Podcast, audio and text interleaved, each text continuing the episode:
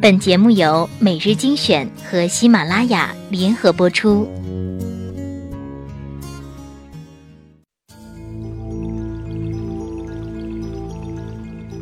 你站在桥上看风景，看风景的人在楼上看你。明月装饰了你的窗子，你装饰了别人的梦。每日精选，因你精彩。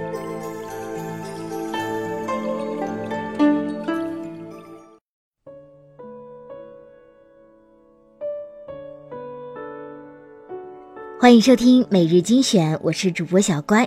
今天分享一篇文章，叫做《你若屌丝，看谁都是绿茶婊》。男人相亲看脸，女人相亲看房，这件事更像是一条不能摆在台面上讲的潜规则。明明都是这么做，讲出来就要被骂上一句俗。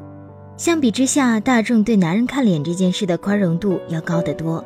爱美之心，人皆有之嘛。换到一个女人打听男人住多大房、开多少万的车，立马就要被扣上一顶拜金或者绿茶婊的帽子。相亲不看物质，难道来看两金真爱？前几天有个姑娘在群里吐槽，自己帮一位男性朋友在朋友圈发了一则征婚启事，不过是放了几张破房子的照片，就吸引了一大群女生蜂拥而至，死缠烂打要男孩的联系方式。此言一出，感慨者无数。现在的女孩都怎么了？好奇之下，我就去她的朋友圈围观。征婚贴里没有男孩照片，破房子是一套带健身房的别墅，装修基本可以参照电视剧里的豪宅，画面自行脑补。倒不是说一套房子就值得让人以身相许，托付终身，只是在寸土寸金的北京有这样一套豪宅，自然为相亲者加了重分。姑娘们高看一眼，既不稀奇，也算合情合理。我也曾有过帮人介绍对象的经历，女孩是个美女，事业也算有成就，要求自然不低。有男人慕名应征，我循例问他房车收入，男人拒绝回答之余，还愤愤甩出一句：“现在的女人怎么都这么物质？”我说：“你要是直男癌晚期了，就去看老中医，谈什么恋爱啊？如果对方长成凤姐那样，你还来吗？自己看脸却不允许一个女孩看物质，那跟你谈什么？”谈真爱，拜托，人家连你是谁都不知道，好不好？经常有人说，那你也可以先接触试试啊，没准对方人品、性格上有闪光点呢。这些相亲又看不出来。的确，接触一下，没准发现是真爱，公主还可能爱上乞丐呢。可是这是很小的概率事件，且成本太高，一不小心还可能被渣男缠上，实在得不偿失。我想起有个朋友跟我发过一个牢骚。他说，有些公司根本没有英文办公环境，校招却要要求对方必须英语过六级。我说，不是六级成绩真的有用，而是投简历的人太多。明明有过六级的，为什么要用连四级都没过的呢？能力是需要时间证明的，成绩一张纸就够了。爱情同理，若是有一群相亲对象供挑选，最好的方法显然是直接从物质条件符合自己要求的男性里寻找真爱。又有面包又有爱情，你若屌丝，全天下女人便都是绿茶婊。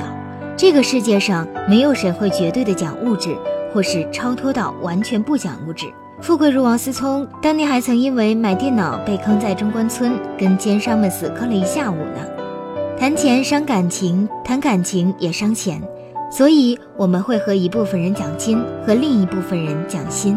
如果一个男人嫌一个女人太物质，那只能说你身上完全没有打动他能跟你讲心的地方。我和我先生校园恋情一路走到结婚成家，他就出身寒门。刚毕业那会儿，我们没房没车，还养了两只猫，也曾有过交完半年房租连吃饭都成问题的日子。但是八年恋爱，我们没红过脸，也没闹过分手，一直是别人眼中的模范夫妻。总有人表达对我们的羡慕，说现在相亲的人都太物质了，还是你们幸福。我说那是因为我爱他，如果他是跟我相亲的路人甲，我一定连面都不见就拒绝了。相亲说白了就是把两人放在天平的两端过秤，看看匹配度。再超凡脱俗的女孩，面对前来说亲的媒人，也要问清对方什么条件。不是相亲就没有真爱了。根据调查统计显示，相亲结合的男女婚姻更稳定，离婚率更低。就因为两人条件差不多，匹配度才更高。相亲恋爱后，一方突然潦倒或病倒，另一方不离不弃的感人事例也不少。只是这些都不可能在还没见面的时候就发生。曾经认识个男生，身高不高，眼光特别高，没钱也没前途，追的全是女神级的女生，张口闭口就是某某是个绿茶婊，每次被拒都是一脸委屈。他不就是嫌我没钱吗？我说你不只是没钱，你还没脸。女人看物质不等于想得美，千万别曲解了看物质的意思，以为相亲对象没房没车就嫁不得，也不管自己是不是公主，只要对方不是王子，连看都不能多看一眼。看物质是件特别理性的事儿，但偏偏好多女孩不能理性对待。认识一个身高刚过一米六，长相甚至不能称作平庸，能力又相当一般的女孩。择友观就是对方必须从事某行业，年薪不能低于三十万，还要在五环内有套不小于八十平的房子。我愣了很久，吐出一句话：要不你先去趟韩国。看物质不等于只看别人有什么物质条件，更重要的，首先还是要看清自己有多粗的腿，穿多大的裤子。